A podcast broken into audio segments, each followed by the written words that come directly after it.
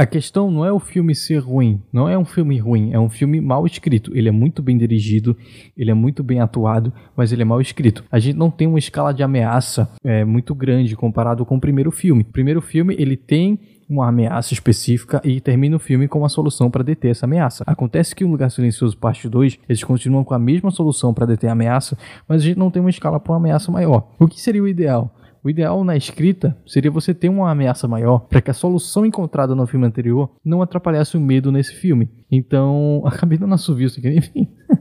então, era para você ter, por exemplo, que esses monstros fossem uma sociedade, exemplo, um exército, tal, tal, tal, e que existisse um comandante, um rei ou uma rainha que não tivesse o mesmo ponto fraco que eles. Logo, o aparelho auditivo, a frequência lá que fazem eles ficarem vulneráveis, não funcionaria com ela, e aí você teria que arranjar outra solução para lidar com esse problema, ou não lidar, ou acabar o filme com um gancho, enfim, enfim. Isso ia dar um cagaço.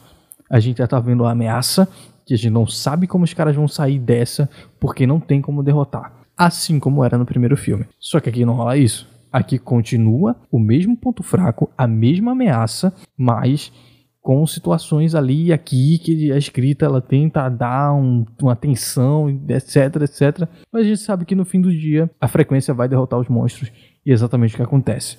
O medo foi prejudicado. A gente tá lidando com personagens que a gente conhece, desde o primeiro filme, então são personagens carismáticos que a gente não quer que nenhum mal aconteça com eles. E é nisso que a gente se prende. Então a gente ainda se prende muito no primeiro filme. Enquanto que não era para isso acontecer.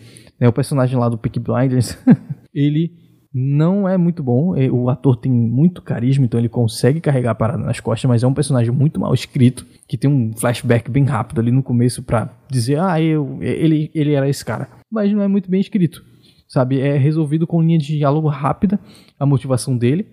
E é isso. Então é aquela parada, não me conte, me mostre. Vá me mostrando a motivação dele, entendeu? É, o ator carrega muito bem, então há momentos em que você torce por ele, torce por ele junto com a garota, etc. Mas o texto é muito fraco. E comparado ao, primeiro filme, esse aqui parece até uma DLC do primeiro filme, sabe? Não me parece uma sequência mesmo, de que os caras sentaram, pô, uma mesa de roteirista. E aí, como é que a gente faz para ter ainda a tensão que o primeiro filme tinha, já que no final do primeiro filme a gente deu uma solução de derrotar os monstros?